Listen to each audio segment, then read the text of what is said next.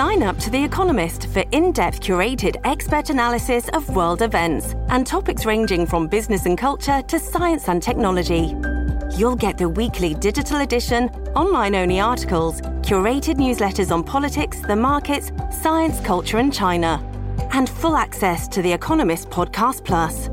The Economist is independent journalism for independent thinking. Go to economist.com and get your first month free.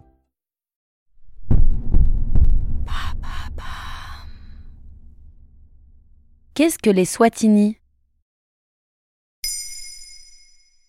Merci d'avoir posé la question. Fin mai 2021, un mouvement de contestation a été lancé contre le pouvoir en Eswatini. Le peuple se révolte contre le roi Mswati III et demande l'instauration d'une démocratie. Les magasins ont été brûlés et certaines propriétés du souverain attaquées, majoritairement par une jeunesse en colère. Relayée par l'AFP, la porte-parole du Haut Commissariat à l'ONU a avancé que la rébellion aurait commencé après que des étudiants ont demandé à la police de s'expliquer sur la mort suspecte d'un étudiant en droit. Et la contestation se poursuit? Le monarque a depuis répondu par la force en envoyant des policiers tirer sur les manifestants. Les chiffres sont très approximatifs, mais selon RFI, la contestation aurait déjà fait 60 morts. La communauté de développement d'Afrique australe s'est rendue dans le pays début juillet 2021 sans succès. Une enquête doit être lancée, mais à l'heure où cet épisode est écrit, la situation est la même.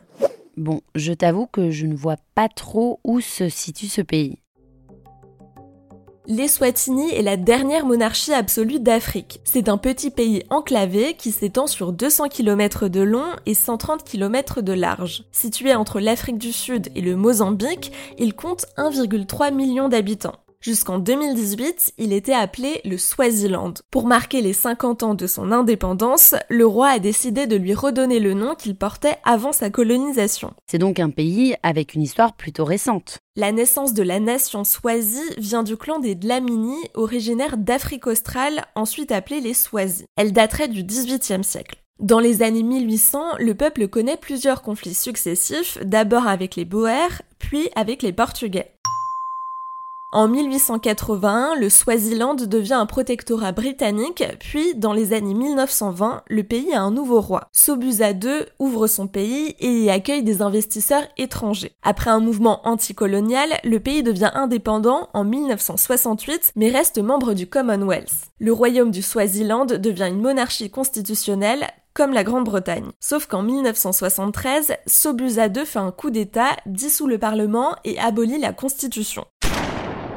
Le Swaziland se retrouve plongé dans une récession économique et n'en est toujours pas sorti. Il est aussi un des pays les plus touchés par le VIH. Depuis 1986, la monarchie est dirigée par son fils, Mswati III. Le roi aux 15 femmes et 25 enfants vit dans le luxe, alors que les deux tiers des habitants vivent sous le seuil de pauvreté. Chaque année, il organise une cérémonie appelée la danse des roseaux où il invite toutes les femmes vierges du pays et se réserve le choix de sa nouvelle épouse. Donc depuis 1986, rien n'a bougé, le roi contrôle toujours tout. Complètement. Il y a des parlementaires, mais ils sont désignés par lui-même comme les ministres, et les partis politiques sont interdits.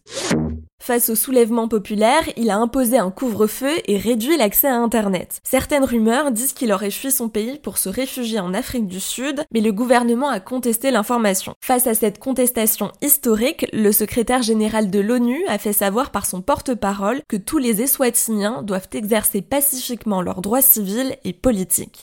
Voilà ce qu'est l'Eswatini.